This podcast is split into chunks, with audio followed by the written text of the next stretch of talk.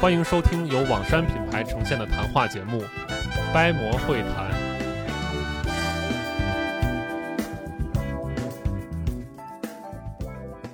Hello，大家好，欢迎收听新一季的《掰馍会谈》。今天这期节目呢，是想跟大家聊一聊关于出去玩的话题啊。好像之前也聊了好多出去玩的话题，不过今天这个出去玩的话题呢，我们主要是围绕秦岭这个主题。众所周知呢，秦岭一直以来是都是西安人民的后花园，山里面其实有各种项目都可以玩的。那么今天就邀请来我的两位好基友，也是我以前的老同事，二位来跟大家打个招呼。Hello，Hello，大家好，我是林康的好基友，葫芦头爱好者老黄。我是另一个好基友，我叫杨帆。啊，这个两位啊，都是之前我关系很好的朋友，也都是自驾爱好者。那么今天我们三个人就一块聊一聊关于秦岭自驾一些好玩的地方。其实我在做掰馍会谈的时候，一直策划着说是有秦岭这个话题，但是呢，因为这两年工作忙，一直没空去，就成天上班，然后连周末都没空。直到我们的这个老黄同志身先士卒，在上周吧，钻山到秦岭里面来了一个秦岭三日游，所以我们今天刚好就把这个话题能促成了，围绕老黄的自驾游路线来聊聊这期话题。哎，首先我想聊一个点，就是秦岭里到底有什么好玩的？其实好多人都不知道。就是有一个特别典型的例子，我前两天在一个摩友群里面，就有一个人问说，分水岭在哪儿？哎，我一看，我操！我说这 感慨呀，你连分水岭都不知道在哪儿，你之前骑摩托你到哪跑去？呃，不知道二位之前在秦岭都玩过哪些项目？给大家都介绍介绍。我也不知道分水岭在哪，其实 你不至于吧？分分水分分水岭应该说的是牛背梁是吧？不是，我感觉就是盲点，对啊。以前玩就就以前玩就更多的就是那种老线路，封一口进去，然后转一圈，最多到广货街，然后再没有其他的了。然后这次的话，我林林林康说错了，这次不是三天，其实是五天。我玩这么长时间，对，我就想的是陕南没有去，我就陕南走一下。进去就没打算出。没有没有 跑了就陕南走一下，我又不想走回头路，然后就在网上开始搜嘛，搜去哪去哪，最后就定了一条没有走，算是走了一点点回头路吧，就开始整个行程。那一会儿给大家介绍一下这行程。先不说分水岭在哪，先请教一下分水岭在哪。对对，原林总原原来你们都不知道分水岭在哪。其实，呃，目前所有人公认的分水岭，主要是立了个牌子，在那个丰峪口的往里走，二幺零国道走上去的山顶的最高点，然后呢立了个亭子，还有个牌儿，牌子上面写的就一个石碑，石碑上面写的分水岭，然后呢背后立了个那个类似路边牌坊一样东西，然后呢往朝南写了个长江水系，朝北写了个黄河水系，那这个其实是分水岭的最主要的标记，在别处也有，但是呃风雨口嘛，大家经常去，所以说那个是最标志的分水岭的点。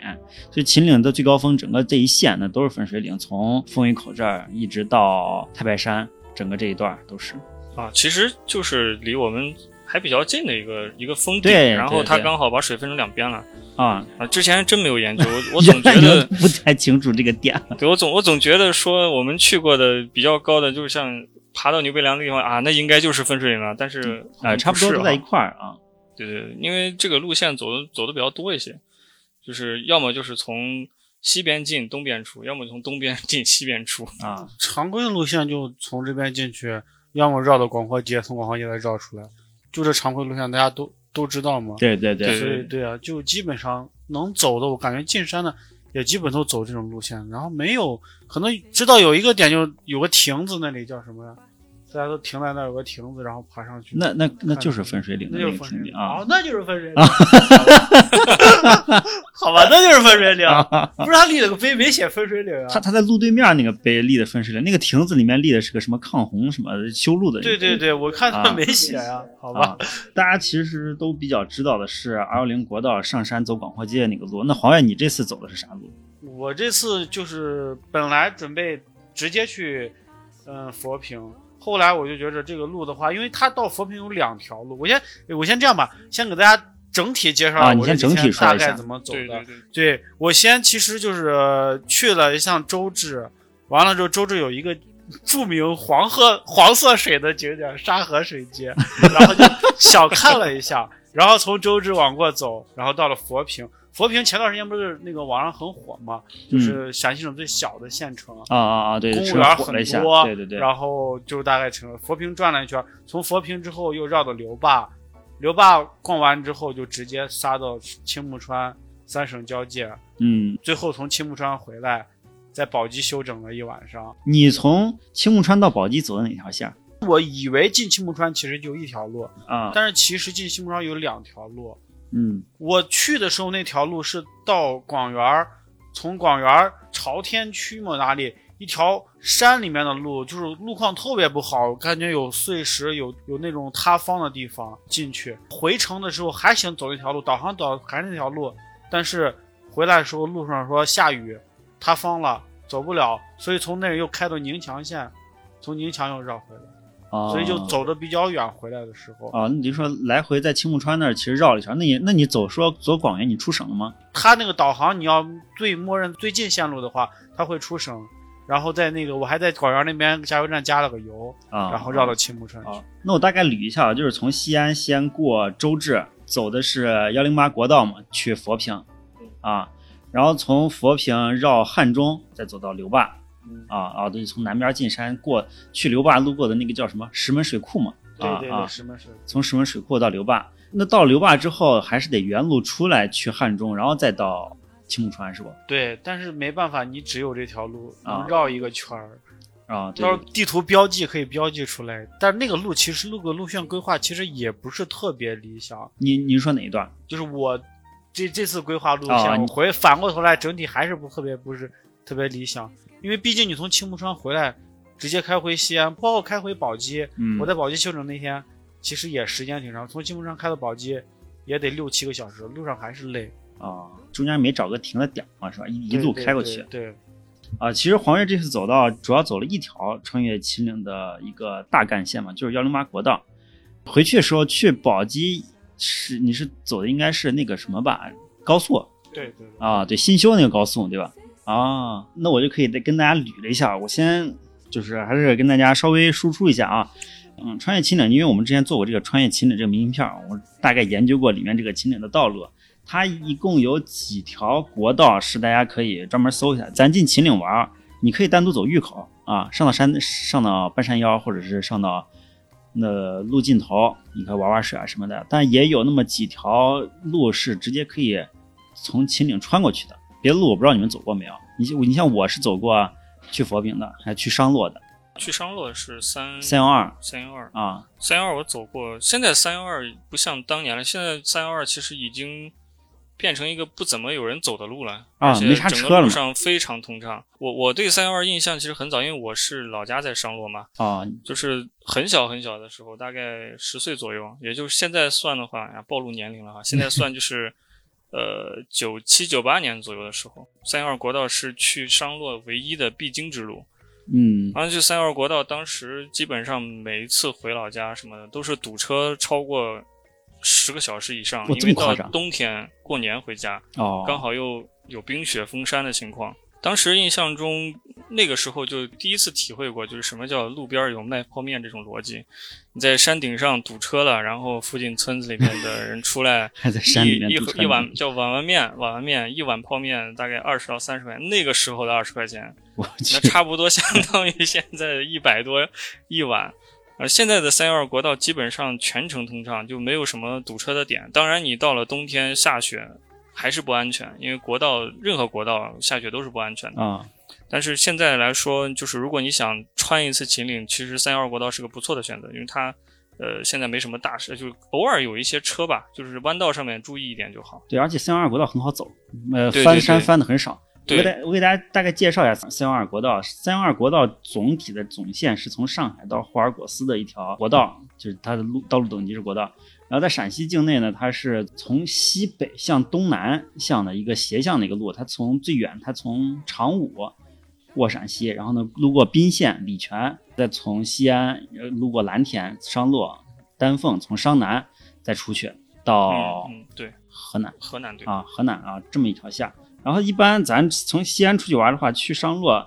就可以走三幺二国道，其实是非常舒服的一条山路，尤其是路过王顺山那一段时候，风景非常好，而且对对对，呃路也很很稳，没有没有像其他国道那么多拐弯啊。对，而且三二国道应该是在两千零几年吧，大概大概也就是有个六七年之前了。啊、然后它哦不是六七年啊，现在已经是十年之前了。呃，不过它整条路现在整体修缮效果做得非常好，就是当年的三二国道其实有很多那种就是绕山尖儿的这种路，哦，就是一个山有一个山脊，它要绕过去，绕沿着山脊开过去。现在它已经把整个山脊劈开，做了一个直打直的一个效果，就相当于有很多这种大弯道，其实现在已经变成了直道。对你你刚才说走三幺二要翻山，我就没这印象。我对对对，因为就是在九几年的时候，因为那个时候的三幺二国道其实是一条双线的，甚至中间有一些土路的一条国道，啊现在已经是完全的柏油路，啊。啊，就是很好自驾或者说我们去通行一下很容易的一条路。现在整体上那个山体也做了完整的加固，没有太多的塌方的可能性。这几年吧，可能也也有五六年了，就是商洛这边发展旅游这件事，嗯，其实做的也非常好，就整个商洛市区，包括周边的一些旅游景点，都做了完整的这种修缮，然后这嗯。一条很宽的河道，看起来好像是曲江，就是这种呃文旅集团 这里过去做了大规模的建设似的，呃，整体效果非常好，而且整体通勤如果走走国道过去也没有那么累。我刚刚学车，是零九年的驾照，然后呢。我为了去练习自己开车的水平，也因为不敢到市区开嘛，然后就在大概一零年，就那会儿还在上学呢，嗯一零年前后，然后就跑了一趟老家，走三幺二国道，全程开回去。啊，那个时候刚刚开车，紧张的不行，我靠，那你可以，一趟回去胳膊感觉跟废了似的，因为从来没有开过这么多弯，而且没开过几次车。回来的时候走了高速，嗯国道过去大概是三个多小时、四个小时左右，嗯，然后回来走高速大概是两个小时左右就到市区了。对对对，还可以啊，其实那样子，毕竟毕竟三幺二国道还是稳一些，对但但其实幺零八我记得也还好吧，你这次走的话，我跟你说，我这回所有路程，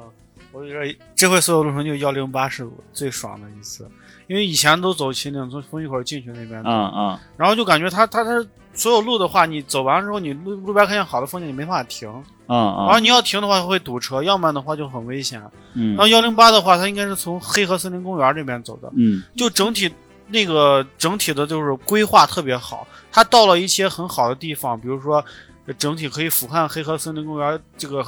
它应该应该水源保护地嘛，对对对。可以，看到这整体整滩湖水的话，它会在那儿直接可以给你有观景台，然后旁边会把车位修出来，啊对对对，就它会隔一段时间有好的地方的话，有观景的地方的话，会直接就把那个停车地方给你修出来，对对对，所以整体都特别顺，而且车很少。就我一路上可能遇见车的话，就三四次能遇见对象有车。哎，你这这么少车吗？其实黑河的，呃，就是其实幺零八国道还挺火的，因为它那块水好我是星期四、一星期三去的，啊，工作日啊，对工作日啊工作日基本上对对，那那估计没什么车了对对啊，反正整体的话，我这回所有路的话，一个幺零八，一个就是刘坝往过走的，往青木川走的，有一条在刘坝县里面的最美公路那一块儿，啊，刘坝那那段那是那个是那一条是很漂亮。啊，就这两条路很漂亮，其他的话我就倒没有啥。但是如果说离西安近的想出去玩的话，我还是推荐你最起码幺零八你走上一下，当天去当天能回来，嗯，嗯而且嗯整个路程的话，车对象也还很好看，但得注意，如果要下雨天的话，因为比较有有好多地方它没有加固有落石，这个是要注意的。但整体情况，我觉得幺零八是很很不错选择，比最早之前我们传统的去丰峪口那么往过走要好很多。啊，这个我先给大家也是把幺零八国道大概简单的介绍一下。幺零八国道其实是从北京到昆明的国道，京昆国道。咱现在不是有京昆高速 G 五吗？对啊，对对没有这个高速之前就是京昆国道幺零八国道。那么从它走呃西安这段呢，就是从西安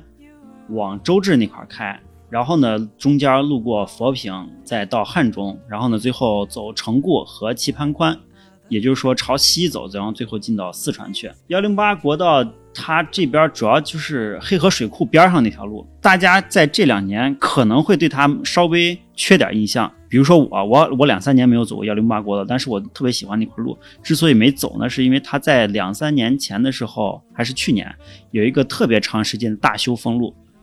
说是那块山体滑坡了。因为我我当时有几次想走，我每次看那个路况的时候，都发现那块是堵的。然后我有一个公路局的朋友就跟我说，那边修路修了好长时间啊，是这么回事。对，这也给了一个很好的提示，就是你在自驾穿越一些你可能之前不经常走的路，或者你朋友经验中也没有经常走的路的时候，确实可以和相关的部门，或者说就是专业的这种爱好者去了解一下这条路现在是不是有问题。因为呃，我记得啊，就是在呃大概就是一零年那段时间的时候，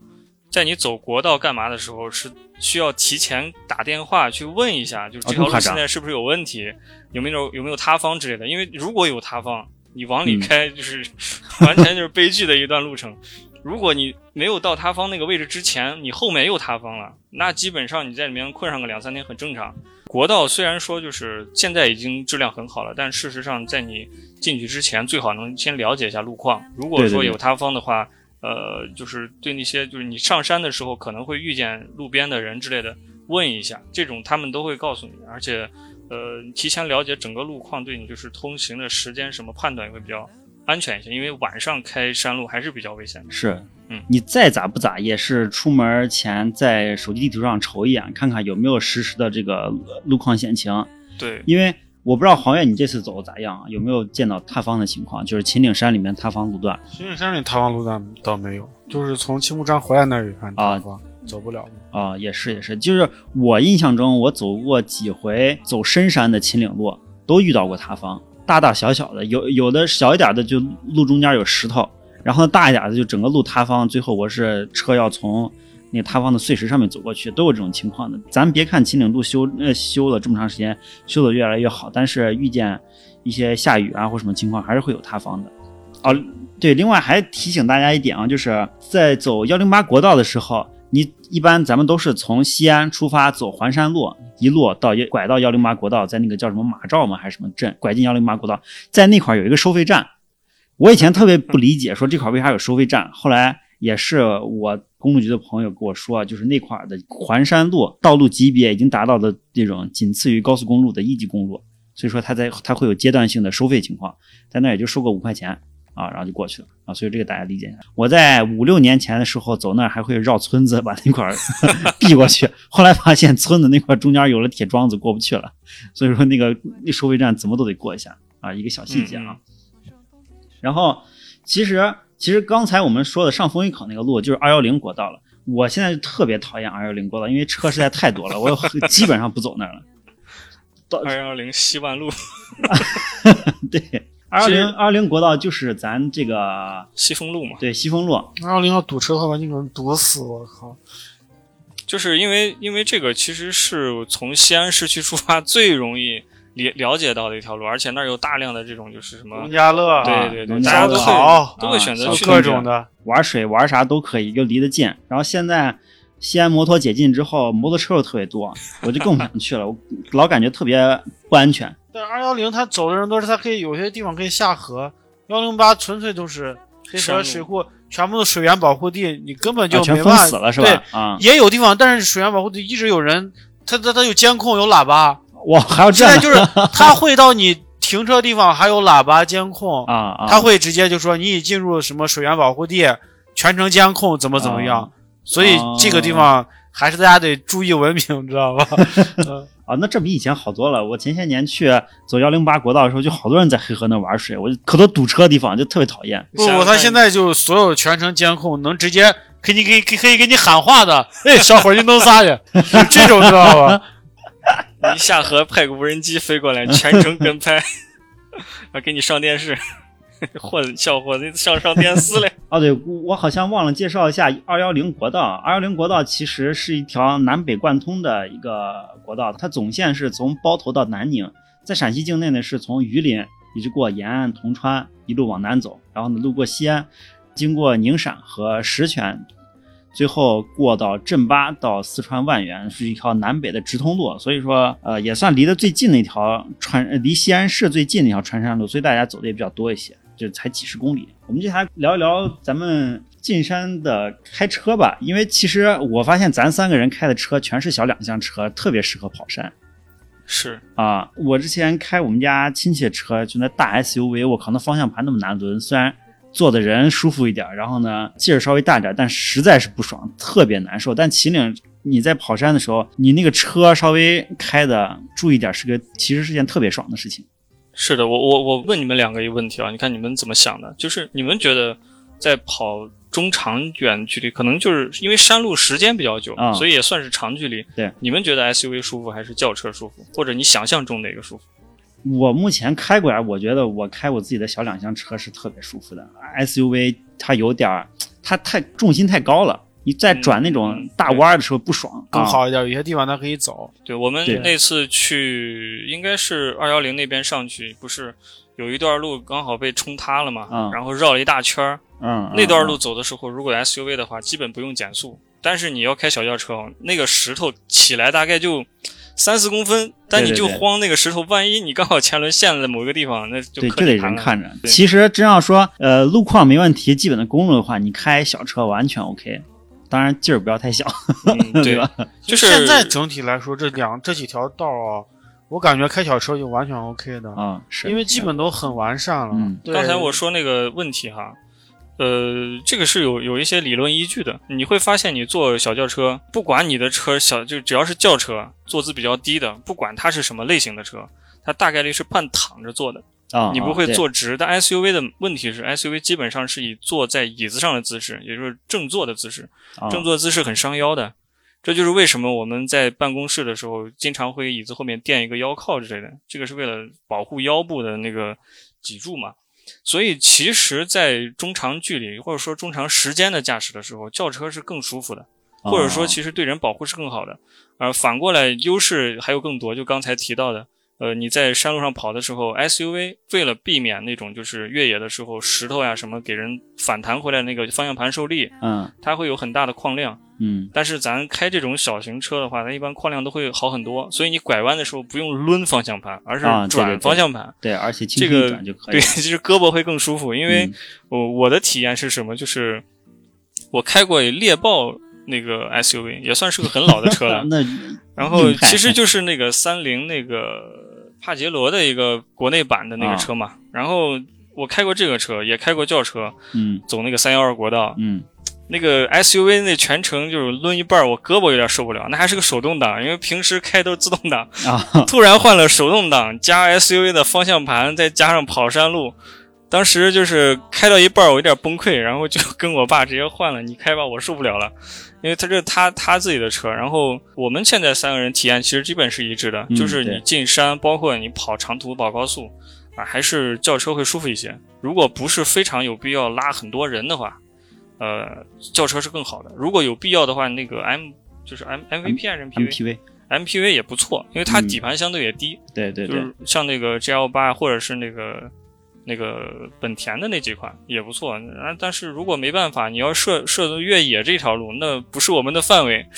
一定要往山那个沟沟里开的话，那一定得底盘高，甚甚至啊城市 SUV 都不行，你必须得带四驱啊之类这种越野能力的车才可以。嗯，对，当然，当然，你小车也不要太长啊，太长其实还是会丧失一些体验感的。你弄个加长轿车进去，还是相比两厢车要差不少，开个 A 八进去，你自己也心慌的不行。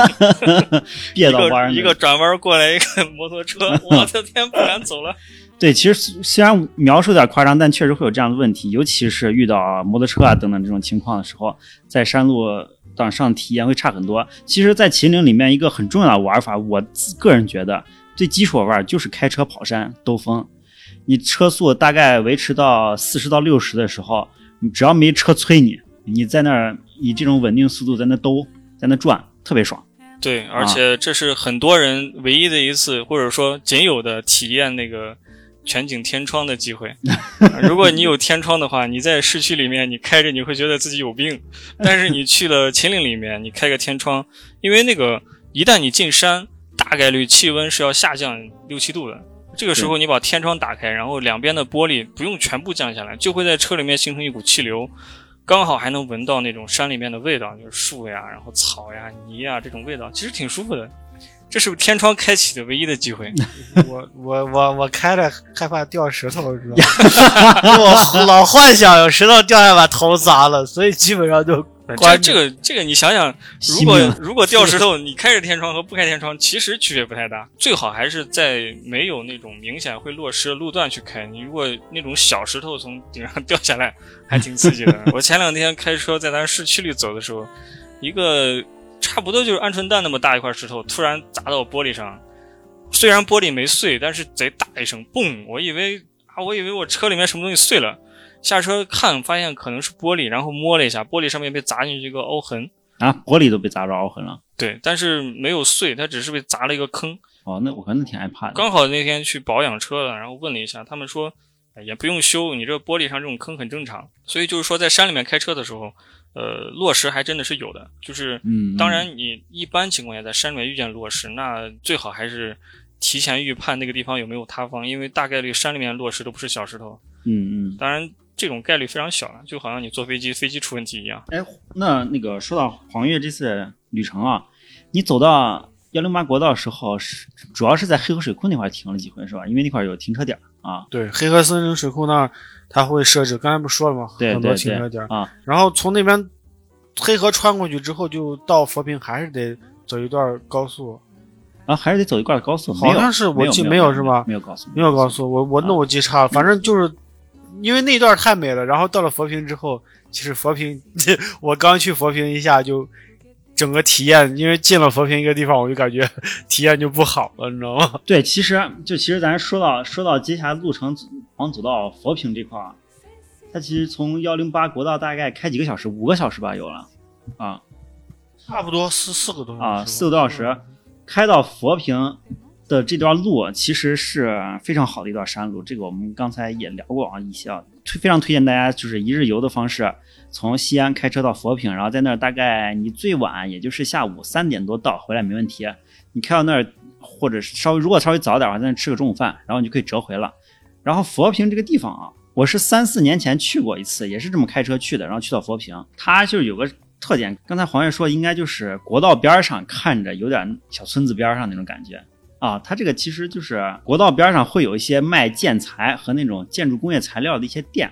啊，它在国道边上，但其实整个小镇它国道只是小镇的边缘，它靠里也会有一些那种。啊、那种那种小镇子的感觉啊，里面一些老街呀、老路啊或什么的。你在那儿是其实是没在镇子待嘛，对吧？待了。我去的时候应该是中午，一个天气比较热吧。然后因为在网上看佛坪没有特别多能逛的地方，一个就是熊猫谷，然后再有一个就是那个呃新建的佛坪镇。不佛佛坪应该是县吧？佛坪县为了发展这个旅游，新盖叫人与自然、人与秦岭什么自然宣教馆，嗯嗯。然后我看网上还行吧，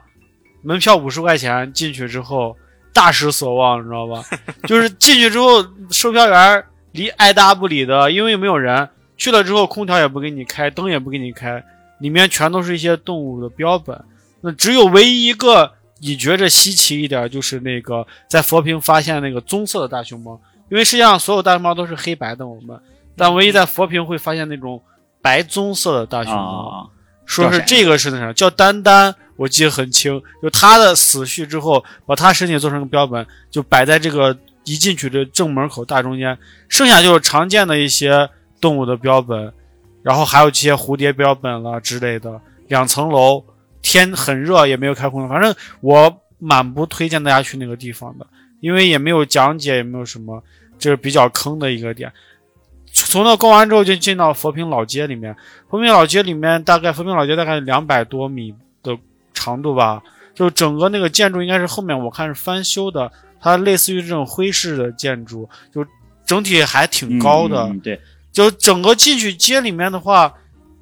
没有像我去留坝，就整个街那么古老。它翻完之后也没有加新意过去，就所有都是卖些吃的，而且淡季也没有开门，所以嗯体验特别不好。嗯，唯一在佛坪我体验好的就是佛坪往过走有一个村，有一个村叫个什么水什么村呀？我回来查一下，就是那个那个村里面，我们因为我订了民宿在那儿，然后那个因为佛坪县它是呃国家网信办的定点扶贫机构，说定点扶贫线，所以就是招了一些互联网企业过来出资。那我订那个民宿就是贝壳找房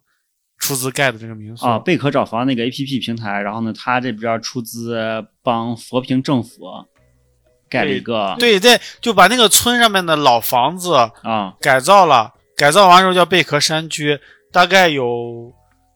十来十十间房吧，应该我看的样子嗯有两个小院儿，但它两个小院儿是整体的前院儿后院儿，嗯完了之后改造成这个呃一个民宿，大概我看新闻报道，他老板说花了七百万，就是他们把这个钱给到之后改造，改造完之后把会把这个民宿交给村里运营，村里都把它又招商，招商引资之后就交给专业人去运营。这个整体的话还不错，但但这个民宿的话，其他平台找不到，在只只上了携程，啊，只上了携程对，啊，大家有兴趣可以在携程搜一下。但是整体上我感觉价格还是蛮高的，啊，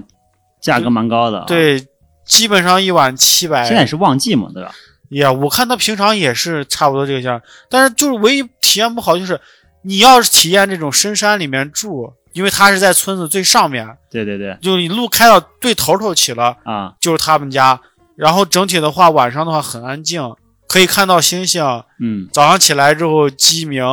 然后各种鸟叫，就特别安静。嗯，但是只有这一个范围可以活动，其他周边就是没有任何啊，什么特色的啦、吃的啦、玩的啦，就可能你要享受享受静的生活，可能今天从西安出发，开到佛坪，一路把幺零八也体验了，然后在那住一晚上，啊，第二天早上回城，这是不错的选择。对对对，其实山居民宿好多都有这样的问题，就是他那个自己的一亩三分地收拾的漂漂亮亮，但其实周围没什么地方可去。你除非你关联一个森林公园或什么的，连着一天，第二天一玩，然后再回，这样还算呃行程相对饱饱满一些啊。不然的话，确实你光为了一个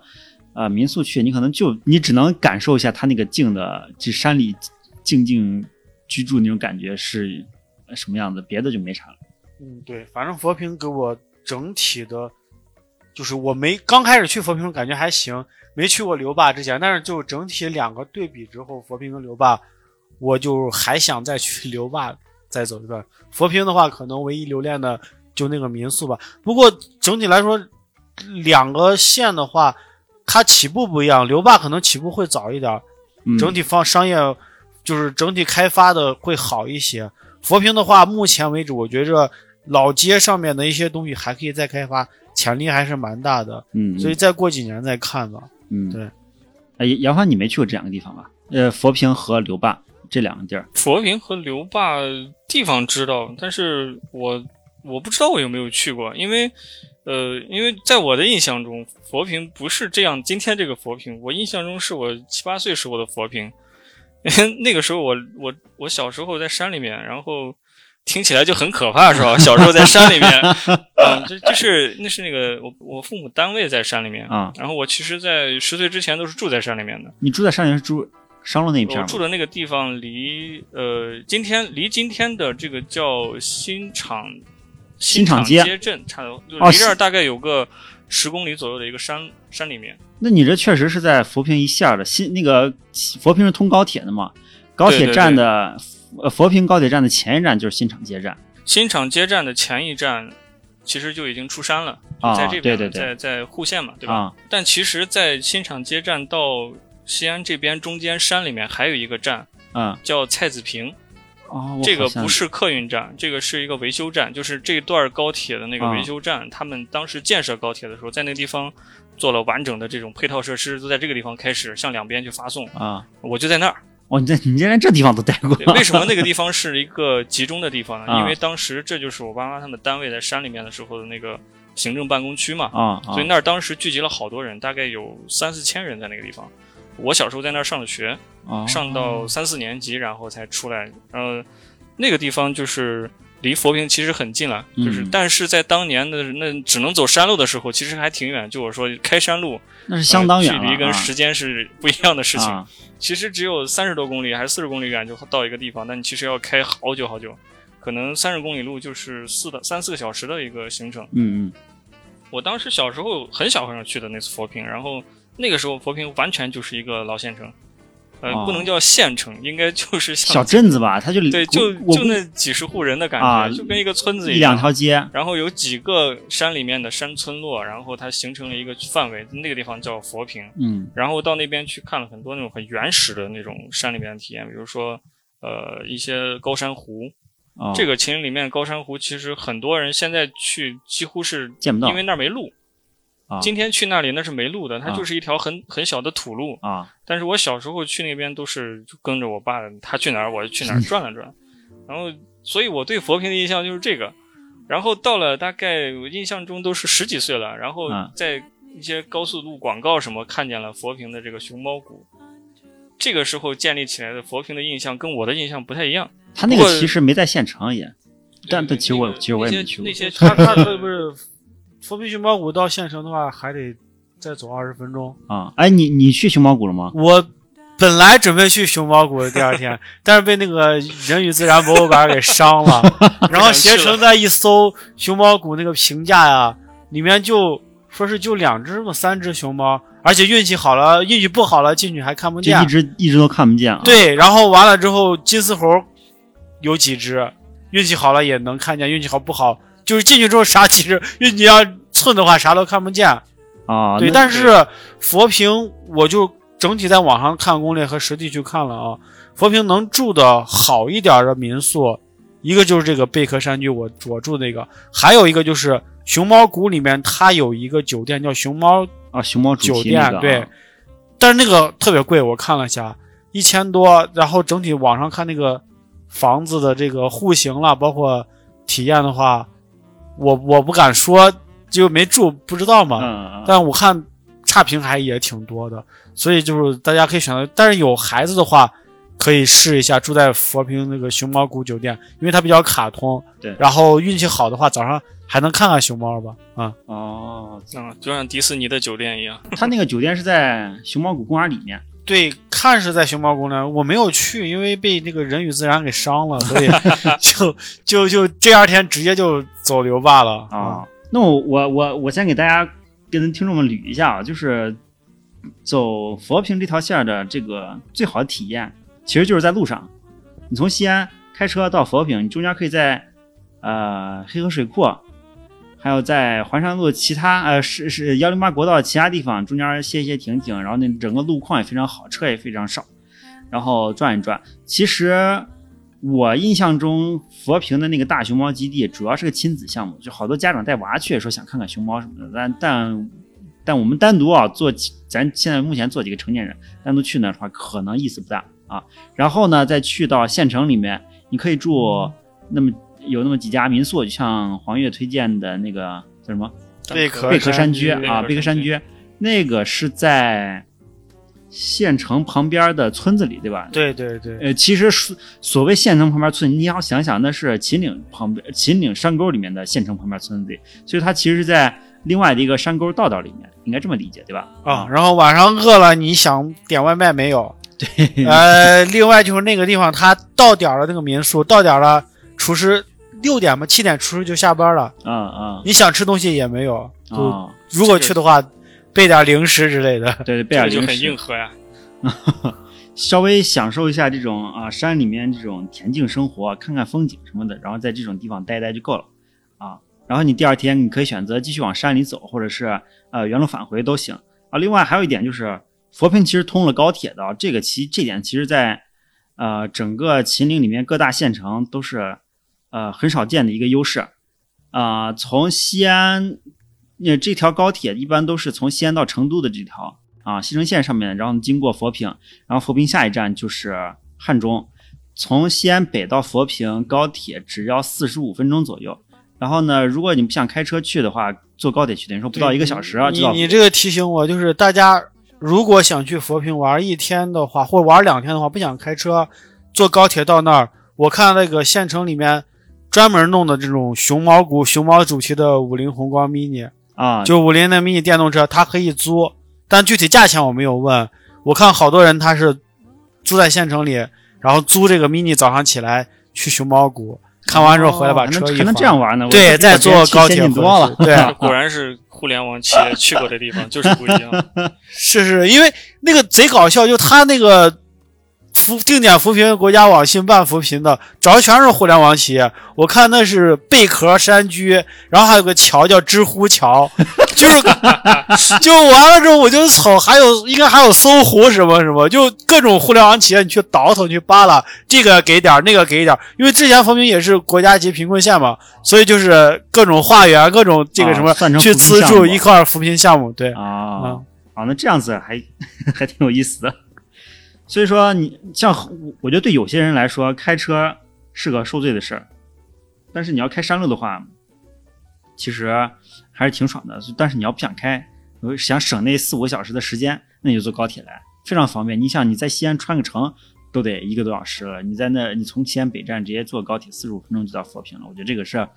呃，非常好的体验，直接一个高铁到是秦岭山的中间啊，然后你在这里面住一天，玩一天，乘乘凉什么的都可以啊。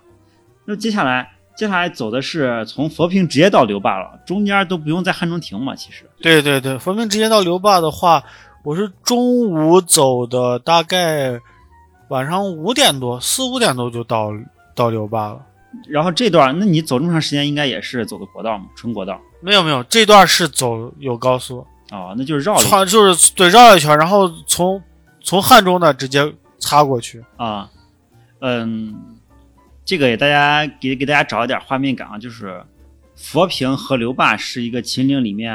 呃风光和体验都都相对来说非常好的两个小镇子。然后呢，佛坪是在东边的这个穿山路的口那都是县俩都是县城，好吧？啊，都是 县城。然后呢，刘坝是在西边的山谷里面，在那个那叫啥石门水库那一块，那个那个山谷里面，中间中间你不能横着穿过去，必须得绕汉中，走到汉中的盆地这块儿，然后呢，再从汉中再插回山路到刘坝，所以中间会花的时间长一些。呃，汉中的话，其实就不用也不用专门待了，直直接去刘坝就行了。刘坝那个是个非常好的地方，那块儿我也去过。你在那儿是也是住了一晚上，对对对，你在那住的是哪？住的是万邦书书店，在他老街里面改造的一个民宿，叫万邦书屋。之前最早之前叫万邦书屋，后来叫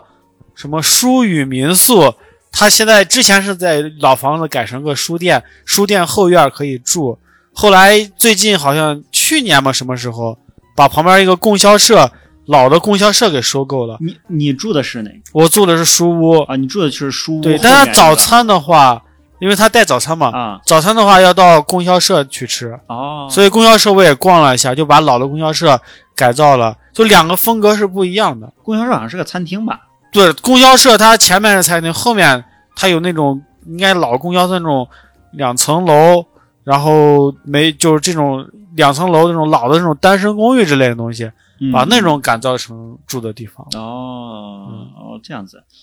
啊、那是那我之前去的时候好像还没没在供销社待过，我光知道那也是他们同一家开的餐厅，然后在那儿然后在那儿有地方吃饭什么的。我最后吃的是他那有个石锅鱼什么的。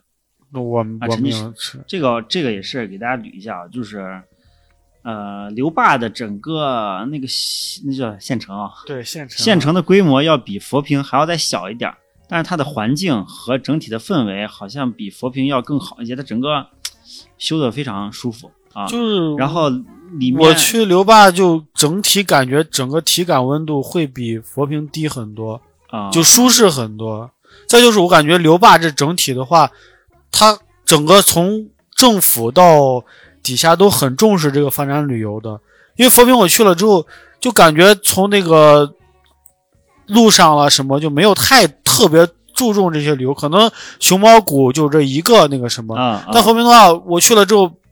停车停车位就随便就他会划了很多停车位停，还有就是所有政府机关的大院儿、镇着县政府、什么水利局什么的，都在门口有他牌子，就是可以进里面免费停车。对对，这个我印象也特别深刻，也是哪一年暑假的时候去到开车去刘坝那块儿，所有的政府呃的这个后院大门全部开着啊，那个停卡车那个栏杆全部抬起来，专门给游客说你你你想进来停免费停随便停啊，但它其实体量很小，但是把服务做到这块儿确实让人印象非常好。对这个体验非常好。我之前我之前印象中在大雁塔旁边有一个什么学院，啊啊，是一个政治学院之类的，我对对对，忘了名字了社会主。义学院在对对对，那块儿有一个他们里面也是免费停车啊我那天去大雁塔跟前儿，然后车就开进去了。我没想到是就是你可以直接开进去，因为我理解那那不是停车的地方。对对结果走到路边儿，靠路边儿找停车位的时候，门口的那个那老师傅示意进，然后我就开进去了。我还以为他是认错车了，出来之后一问，他说：“哦，这是旅游景区，免费开放停车位。你你去的时候是呃假期的时候是吧？就是就是就应该是吧因为像西安这块儿确实假期的时候会会有一些这样”的哦，对，国庆节，对国庆节啊，一九年的国庆节，就是我记得我是我还不是去大雁塔，因为咱去大雁塔干嘛呢？天天天天看的。我我是去那旁边那个建材市场，它啊不是有个灯具城，还有那个卖油漆啊什么那个地方，然后我到那儿去，结果被误以为可能是来玩那你讨着的，便利了。给我送进去了。我那我就坐进去停一下吧。对刘坝刘坝这地方，杨焕鸟没去过，非常推荐，你可以开车我也推荐你玩一天，在那住一晚上。其实刘坝其实从这边过去的话，可以全程高速，你可以直接你可以直接去刘坝，也可以走国道。就其实如果说你第一次去的话，佛坪和留坝两个选，我觉着目前为止就整体配套，我觉着还是推荐大家去留坝。嗯，对，因为整体的话，它从服务到周边可以玩的地方特别多，还有就是你住的选择性会稍微多，对对体验好一点。嗯还有就是刘坝，它其实原来也是国家级的贫困县，就有之前最早有，我觉得刘坝它政府整体做的比较不错。最早时候有一个争议，就是那时候还刘刘坝还是国家贫贫困县，我记得很早就看知道刘坝之后，就因为有个新闻，刘坝他在他那个县的那个口源和废砖窑有个很大的烟囱，他把这个烟囱公园对，对对对他把这个烟囱，那时候还是贫困县的时候，他把这个烟囱，因为我觉得那个政府那个官员应该很挺牛逼，挺有广告思维的。他把他这个烟囱改造成温度计了，啊，改造温度计，它主要打造的想打造就是二十二度的夏天，所以这他妈什么超级符号，我感觉。哎，这这我倒没注意，这个特别 对啊但是呢，我查了之前人民日报还专门，人民网嘛什么还专门出了一个文章去批判他，说你贫困县搞个这东西，又不环用，还搞艺术嘞，又不实用的，你到底是把人民的钱花在哪？这我就觉得这个这匪夷所思啊！对啊，但是那个是一一几年，一四年吧还是什么时候？但整体现在我看来，人家走这条路很对的对，。确实你旅游宣传的一个特别重对对对，要的而且我。今天又搜了一下刘坝，财政收入毫无疑大部分都来自于这个旅游。然后我看了一下，不光是他老街里面的民宿，他后面周边刘坝县的这种什么楼房沟民宿了、道班民宿了，这些都是很不错的。而且我看龙王沟道班民宿是北京一家专门做民宿公司过来改造的，整体价格都挺高的。目前来看，订房都订不上。对，那个我也看啊，从它就是刘坝附近的道班民宿，所谓道班民宿就是那个，他把一些国道、省道、县道路边藏的一些道班修路工人住的那个道班房，改造成了民宿，然后呢，保留了它原来那个造型，然后呢，院子收拾很漂亮，然后呢，房价房价很很高了，房价八百到三千多不等呢。然后呢，基本上都是爆满的，这这这相当厉害。这我觉得秦岭现在今天里面找不着对几个这我今天这么贵的。因为之前我也没看过它有什么途道渠道宣传，就是我在看攻略的时候才知道这些东西，然后一查，今天一查，基本上这个月八月份全部定完，两千多的房价就全部订完了。这果然还是挺火爆的这个地方。不过不过换我啊，换我，我还是图性价比，住到镇子里面，镇子里面已经 足够享受了。但是但是有一个点就是镇子里面老街里面的那个住的大部分没有空调，我也不知道是他不让装空调还是怎么样，因为这个刘坝书那个万邦书店的两个店，一个是书房，一个是供销社，我看了都没有空调，我住那间也没空调，晚上只能吹电扇，但是整体也挺够了嘛温整体这个温度不是很高，所以也还挺舒适的。对，其实其实如果大家在收听到我们节目之后再去，天气已经凉下来了。这山里面，山里面你到晚上也也也没那么热了。是的，是的黄啊，黄月去的时候估计已经是最热的时候了啊，但是其实不需要空调也 OK，但确实没这样的配置，大家要注意。傍晚是挺舒适的。我跟你讲，就这几天去的这几天，我最舒适的时候就是在留坝的那个傍晚，然后整个县城里面，它有很多有两家共享电动车，就是你可以扫电动车，骑现在这着么高级了，对整个县城逛一遍。就是还有一点就是，它整个县城里面是这样的，进去之后你可以到这个公园看那个温度计，可以大概了解一下，拍拍照怎么样。在温度计再往过前面走的话，它有两有一个大的花海，叫什么金什么金城湾花海吗？叫什么？就进去之后，它是免费开放的，种的全是各式各样的花，有个有个很高的台子，你上去可以拍照，就在县城里面就可以这么玩。再走的话就到老街，老街里面的话，我觉得这个老街比，呃佛坪老街会有点特色，因为它保留了原来的东西，包括它那个石板路了，包括什么，对，房子就很也不高，对对对，房子也不高，古香古色。还有就它有一条道，可以有一条栈道可以走到山上去俯瞰这一块儿，嗯。就整体的体验，你在那儿玩半天都是 OK 的。这个玩了半天之后，再加上刘坝旁边的几个景点儿，狮子沟、狮子沟这个牧场啦，啊包括这个紫柏山森林公园再加上那个有个张良庙，啊，这三个一逛，基本上两三天就打发过去了。对，能把我觉得是个不错的选择。啊对，哦，那这个确实啊，那这相比起来，我当时去刘坝转就非常硬核了。我是两三年前和一个基友一块去刘坝，但是我们去的主要目的就是飙车。给我给我给大家大概讲一下线路啊，可以参考一下。就是我们从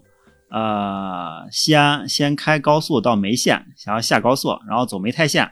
一路上到那个太白县那个高原上，呃那那一路的国道特别舒服。然后才从梅代县走底下的国道一一路开到刘坝，然后在开到刘坝之前，那个国道拐过去有省道，省道有那七十二道弯一样的，特别多的发卡弯。我回来的时候走了，而且还是晚上，那个整个全是雾气啊，你这有点夸张了，你晚上走了，就是真的整个全是雾气，你就看不见了。就我回来从宝鸡，就是从那个哪青木川回宝鸡的时候，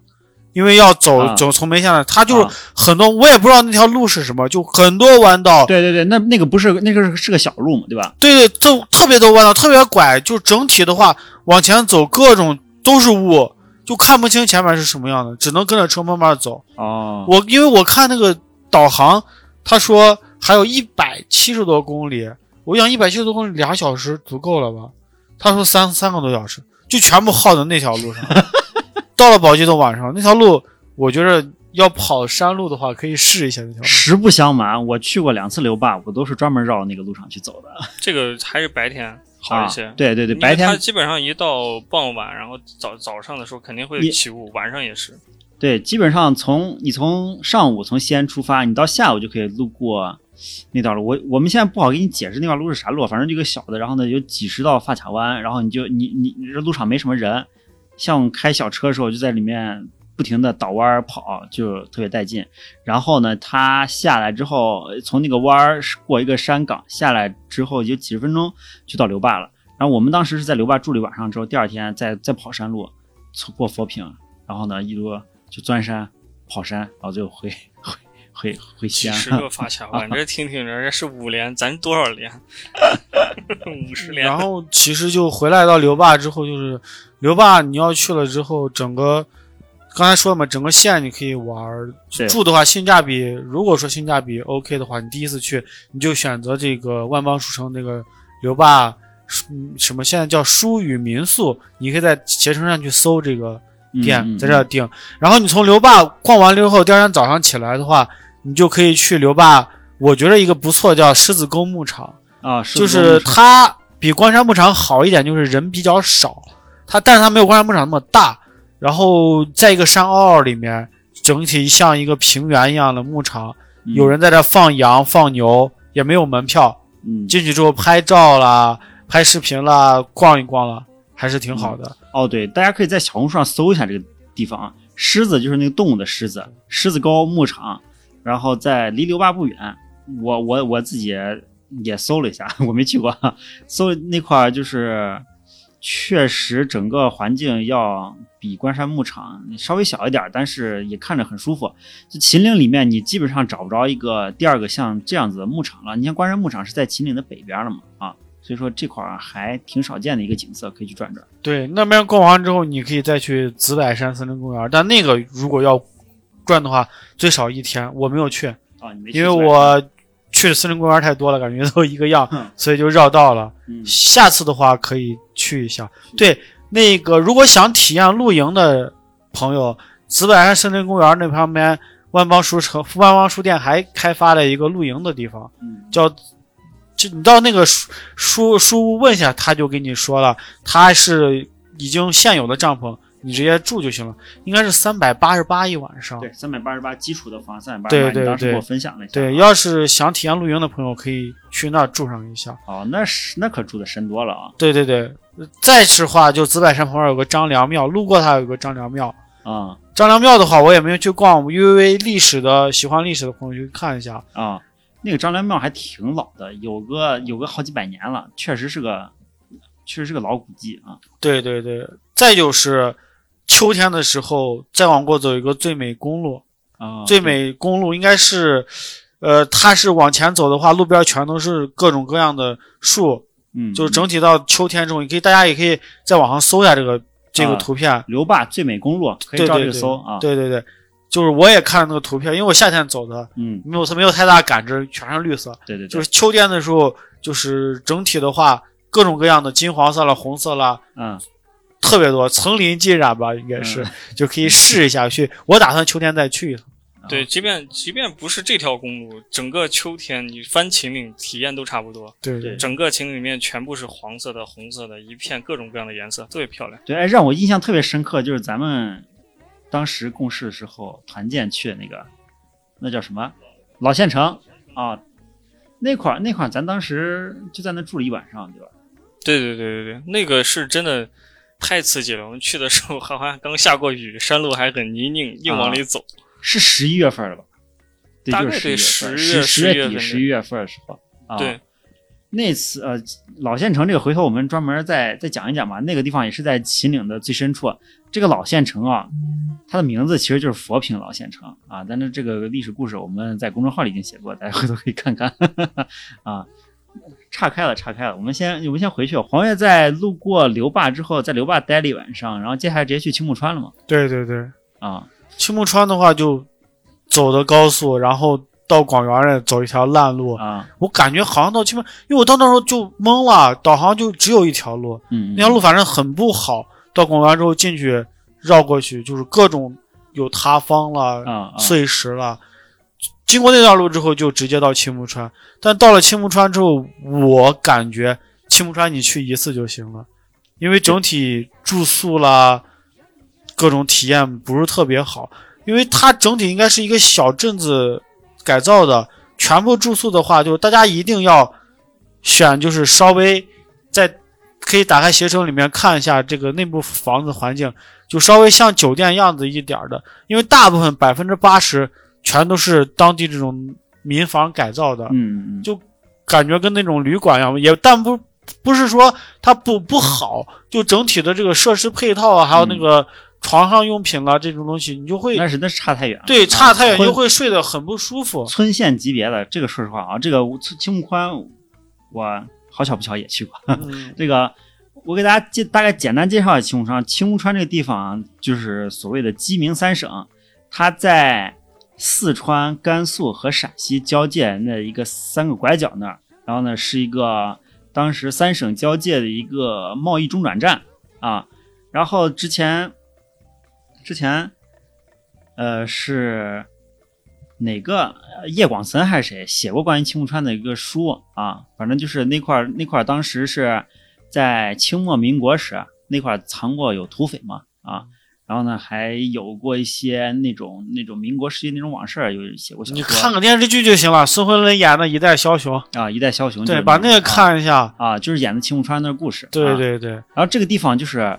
太偏了算是就在以前算是三不管地带，因为它啊在三省交界，啊。所以你去了之后可以了解一下，他当地有个名人叫魏辅堂，对对对，为对，他在那儿把整个镇的话，整体的商贸带的特别好，后来发展比较好，就所以就根据他，你去他几个他的宅院，包包括他民团，他带民团时候训练的地方，然后再去烟馆儿，还有汉船，那就是那时候的青楼，嗯嗯，把这些地方参观。你在大众的在那个携程上可以买通票，大概是六十五块钱不多少钱，就几个地方全部通票了。但是嘞，如果说你没有看过这些之前的东西，还有电视剧之类的话，你最好找一个导游，上面也有，哦他会给你整体介绍一下。嗯，还有就是，整个古镇上是不能停车的，他会把所有的车全部集中在镇外面有一个停车场，哦，停一晚上大概是二十块钱。哦，那切记切记，大家就把车停好之后，再多人拉你去看他们家房，你就拒绝不要去。还有这事儿呢，他很多都人全部拉开着电瓶车在这拉你去看他们家房。那你如果说我我就去了，因为我因为我我就去了，去了之后嘞，我看了住宿环境不行，有些人抹不开面子，因为这个互惠啊，他给你他在路上会给你讲呀哪好哪好，就像家人一样对待你，但是去了之后，他环境特别不好，所以你要一定严厉拒绝。完了之后，我推荐就是还是有两家吧，就是新盖的，就跟酒店差不多的啊环境，去订那么两家，其他的民房，我感觉这么就是卫生情况和整体的标配，我觉着还是不特别不尽人意。对，其实其实说到这样讲啊，那就是我去青木川的时候是二零一一年了，已经很早了。当时青木川我去的时候也是在那住了一晚上，住的就是农民房啊。然后呢，这这当时没有什么旅游业啊，然后去看了一下。其实大家如果合理安排好行程，青木川这个地方你当天去当天回就够了啊。它那个地方其实就看一个小镇，你小镇几步路就走完了啊。然后最多上它那个观景台去俯瞰一下整个全镇子。啊，有那个小溪流从镇子的中间穿过去，然后呢，一条河道弯着一拐，这么它就是个三拐弯人字形的一个小小镇子啊。然后呢，看看那些老房子，还有当时一些故事发生的地方就行了啊。那这他那块儿其实，呃，就是这么几几个基本的呃这种旅游资源吧，看个风景，看个老房子。所以没啥了，所以那边才会有这种村民拉着你去他那住，因为没什么别的可可消费的啊。对对对，房价特别便宜，基本啊都是一百左右。对基本上就是你你到那儿时间赶不及了，你要你然后呢你也不着急赶路，你在那住一晚上，但其实住房的体验并不好啊。对，你还不如在那儿啊、看完之后另外安排其他地方去，你要么往广元那边走，要么是往回走，你就往往城固那边回啊都行。从从刘坝到青木川，你花多长时间？开车得，六个小时。六个小时，路况路况都还行吗？路况就到青木川那段不行，其他还好。就到青木川点儿不行啊哦，估计可能是因为今年今年整体降雨比较多吧。因为你能想象一下那种那种山路，它到一个旅游区，它山路做的那么差，应该可能性不大。但是但是如果说你亲身体验过，我估计可能是今年，因为前一段时间还筹划说今年就就前一段吧，七月份的时候想去一次藏南，啊。就是其实是要路过青木川那边的，只不过打算走高速，但是你你到了高速下了之后，你必须要走山路，所以当时盘算了一下，没太敢去，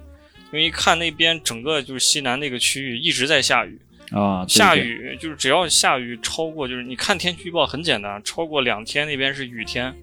那塌方呀各种可能性就大了很多。虽然说呃不一定百分之百会遇到，但是如果连续下雨的话，就非常不建议去。所是以就是是说，呃，我估计可能是因为下雨导致的，因为这种靠山里面的路，只要下雨，基本上都会有塌方。其实对对对咱看咱看不着塌方，主要是因为咱们的道路这个维护修的太勤了，一有一有情况立马就来处理了。啊对对对，在青木川这儿，咱回到黄岳的这个路线啊，青木川这儿待完就往回走。对我，因为青木川开回西安最少得六七个小时，我害怕太累了，啊，所以说是当时规划到宝鸡休整一晚上，但谁知道那段路塌方绕路，开到宝鸡也开了六个小时，知道吧？所以就在宝鸡那天根本都没有逛宝鸡市，回去就睡了，然然后第二天早上从宝鸡回的西安。啊，就整体这这么地几个地方逛下去，其实我还想再去的就是刘坝。刘坝啊，对其实专门去趟刘坝就可以了。对，因为因为我就大家都是上班嘛，很忙嘛，嗯其实就是你周末两天，嗯或者你再休个周五三天，嗯你就去下刘坝，把嗯刘坝这几个地方都逛一遍。我觉着就是很不错的一项体验。慢慢的来，就是很慢的去感受一下就是山里的，因为它整体配套设施，包括可玩性，嗯包括这个沿途的风光，我觉得都是挺好的。所以啊其实三天两天，咱们周边我还挺推荐留坝的。然后各种攻略的话，你就其实小红书一搜，很多就出来了。啊啊，对对对啊哎，其实你们现在去留坝比比我当时去好多了。我当时去的时候，那个宝汉高速从宝鸡到汉中的高速正在修呢，那到处都是工地啊，还有什么的要绕路之类的。现在其实大家如果走高速的话，就可以直接先从西安开高速到宝鸡，然后呢再从宝鸡转到这个宝汉高速上，从留坝那段下来，然后就到了，应该比我当时快得多。我当时从西安开到留坝，起码得八个小时左右啊现在得现在应该最快三四个小时差不多了。啊啊啊！所以说，所以说，如果如果不想专门跑山的话啊，那你是走高速去就已经很快了。留坝那块虽然没修高铁啊，但是这高速公路是新修好的，所以说应该会非常方便。那么整个行程最推荐的就留坝了，就时间充裕的话，你就是你想把陕南五六天啊逛一遍的话，你可以都去转一下。但是你要时间短的话，两三天，那我其实推荐你去留坝。基本上整个陕南一些风光，我觉得都能体验到，而且玩的话可玩性很高啊。啊、o k 那咱这个基本的最推荐路线那就留坝了。好，那杨帆，你觉得关于在秦岭跑山开车转还有什么呃值得再多关注关注一些注意的细节？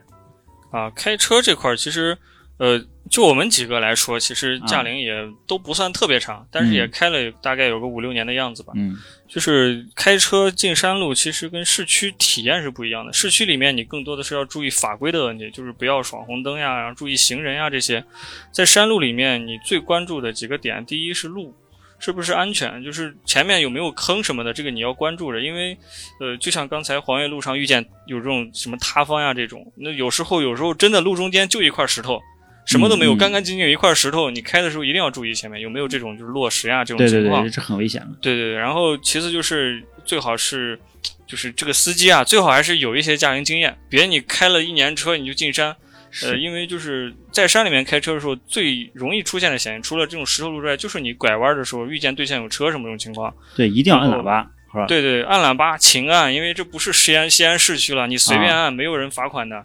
呃，同时也给对向的车，尤其是如果遇见摩托车的话，嗯他如果听不见你的声音，这个就很严重，因为他骑摩托车的时候，是外面声音是比较大的。嗯，对，所以他几乎听不见就是对向车的声音，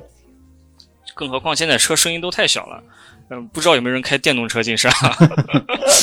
然后就是这是一个方向，就是我们开车的那个经验上面，一定要尽可能老司机多开开。嗯，然后这里还有个建议，就是说最好能备一个司机，因为我们不知道在山上遇见什么情况，万一这个司机有什么中暑啊这种情况出事出现，啊，有一个副驾或者有个新的另一个司机能帮忙开一段，而且也可以让他缓解缓解。啊，对对对，这这是一个小提示吧，这不是必备的，因为嗯大概率在开车的时候不会有太大的问题。嗯啊，另一个方向就是说，我们有可能啊，就是概率虽然不大，但是万一你被困在路上怎么办？就是出去玩儿超过这种几百一两百公里这种路程，或者说四五个小时以上的路程，呃，最好还是在车上备些吃喝。这个就是，如果你遇见了前后双向同时塌方，把你卡中间这种情况，啊那你得吃，得可能得待一晚上，甚至一两天。对，这个很尴尬，就是秦岭里面的高速，即便高速路最多也就是双向四车道，等于说一边两个车道啊。对对对，它一旦出任何车祸，其实很容易出现车祸那一块儿。我经常遇见那块儿开车疲劳出现车祸，然后呢，它一堵，它就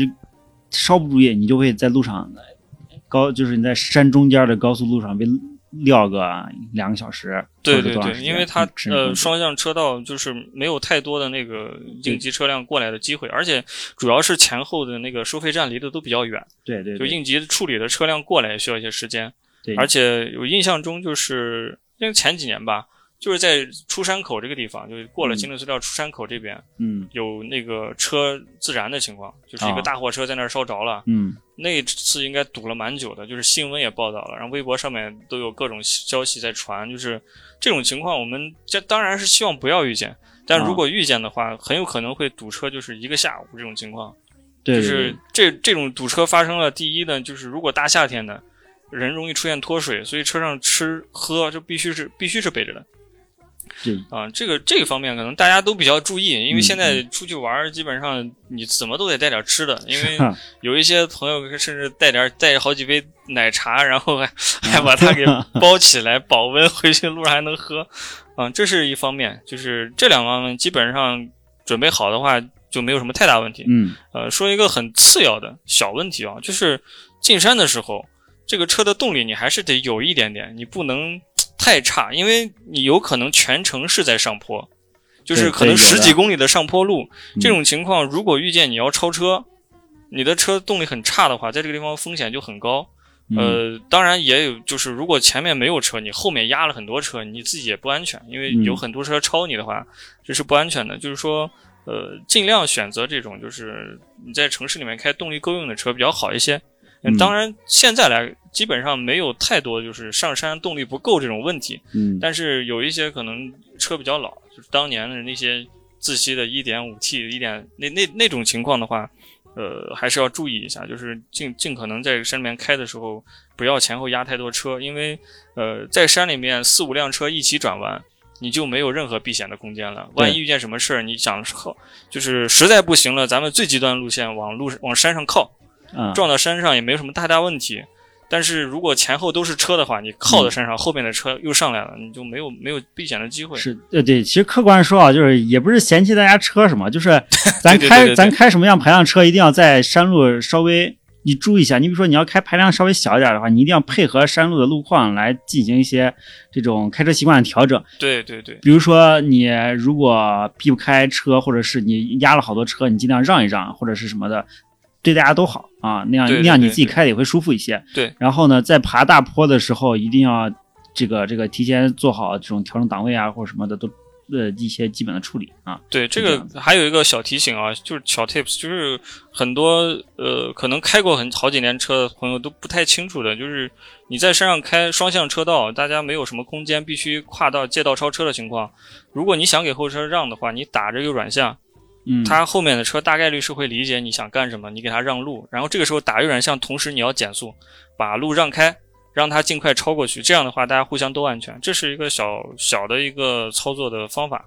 就是山上开车基本上司机都大概是明白这个逻辑的。对对对，而且我还要再重复提提示点，就是一定要过弯时候连按喇叭，因为这个是特对别对对，特别容易出问题的一个点，而且你按喇叭也比较有仪式感，非常专业啊。开的时候，嗯，滴滴滴滴，反正 遇见了抖音小伙伴。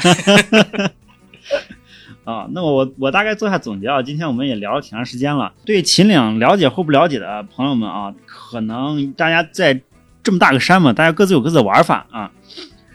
我们最常见到的就是从风峪口进山，你到广货街开车飙一圈，但是现在风峪口实在是车流量太饱和了。如果大家想多体验秦岭的话，首先最简单的方式那就是开车，你进山去转一圈去，也方便啊，比那些徒步啊或者什么的，当然也更更更清晰、安全多嘛。你徒步你在山里走错路怎么办啊？呃，或者然后呢，进山开车进山转的话，那么我们今天就随着这个黄老师的路线，老黄的路线啊，那么给大家推荐了一个路，那就是你从呃西安开车或者走高速或者走山路，那么推荐的目的地就是啊、刘坝，或者是你从刘坝过佛坪这一条都可以，你一日游或者是两日游，当然去刘坝可能两两日游度度个周末是非常好的一个路线选择，车也少，然后呢当地的人也少，当然暑期的时候可能房子会少一些啊。那么其他的线路的话，大家也可以尝试走三幺二国道去商洛，那吃个什么烩菜什么的啊，然后在那块儿转一圈回来。然后最近还比较火的那个流域飞侠啊，你们也可以走三幺二国道，这错路过的时候可以在那转一圈啊。然后这么两边的线路一东一西，呃，这样子偏的线路，总之把 L 零国道避开，然后。开车在山里转转，那当然也要注意一下，呃，杨帆给各位提供的一些开车建议啊，稍微开山路的时候还是稍微要注意一下。另外，一定不要呃跨车道，山路里面跨车道实在太危险了啊，一定要注意。对对对，其他的都没什么。其实关于秦岭山里面的玩法，我们还有很多，包括徒步呀、呃露营呀、去森林公园啊什么的，有很多有意思的地方。那么我们等呃下一期或者是之后，我再啊筹筹划筹划，给大家再介绍一下吧啊。当然聊到这期，我们还有一个别有用心的一个广告可以植入啊，就是咱目前在市面上少见的秦岭主题周边的明信片啊，是由网山出的一个穿越秦岭系列明信片套装啊，大家可以在。我们官方的淘宝店买到，那么淘宝店的名称呢，就是网山原创设计啊，大家可以搜一下，直接到我们店里选择购买啊。这个是我们非常别有用心的设计了一些关于秦岭的线路和我们自己拍的啊秦岭的风光图，还有一些关于秦岭的诗词啊什么的，信息量满满啊，非常值得大家收藏的一款明信片产品啊。对对，这个明信片现在就能看到，就上面有好好多这种，就是林老师自己进山专门找的角度拍的照片，这个应该就是完全的自主产权。你可以，呃，在网上看一下它的样子，我觉得挺好看的，整体上拍的非常漂亮。对我多年进秦岭山路积累下来的照片精华啊，都在这个这个明信片套装里面了，一共十二张啊。那么广告就打到这里啊。那么今天节目就先到这里吧啊！二位跟大家观众、大家听众打声招呼啊！拜拜，大家下期见啊！好，下期节目再见啊！拜拜，再见，拜拜。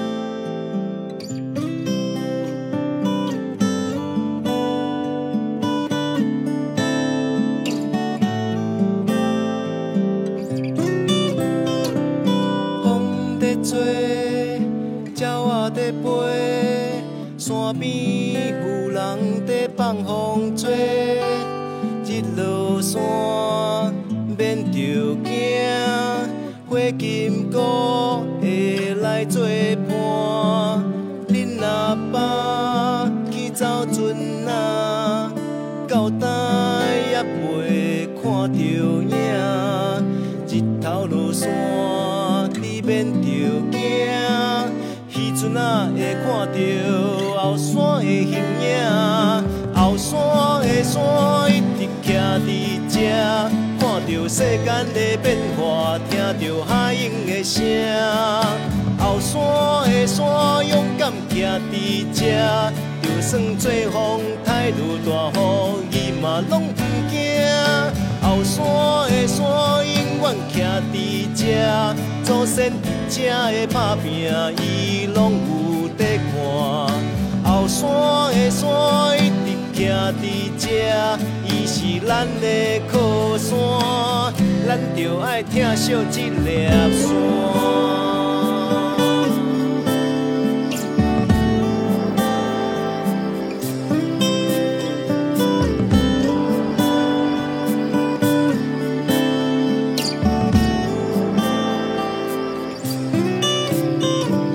草啊青青，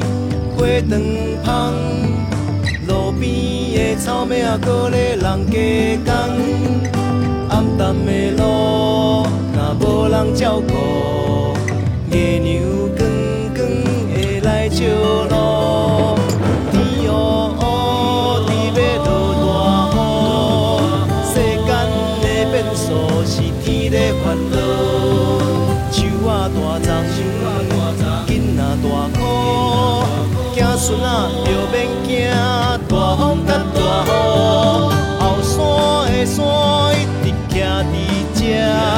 着世间的变化，听着海鹰的声。后山的山勇敢徛伫这，就算再风大如大雨，伊嘛拢不惊。后山的山永远徛伫这，祖先伫这的打拼，伊拢有在看。后山的山一直徛伫这，咱的靠山，咱着爱疼惜这粒山。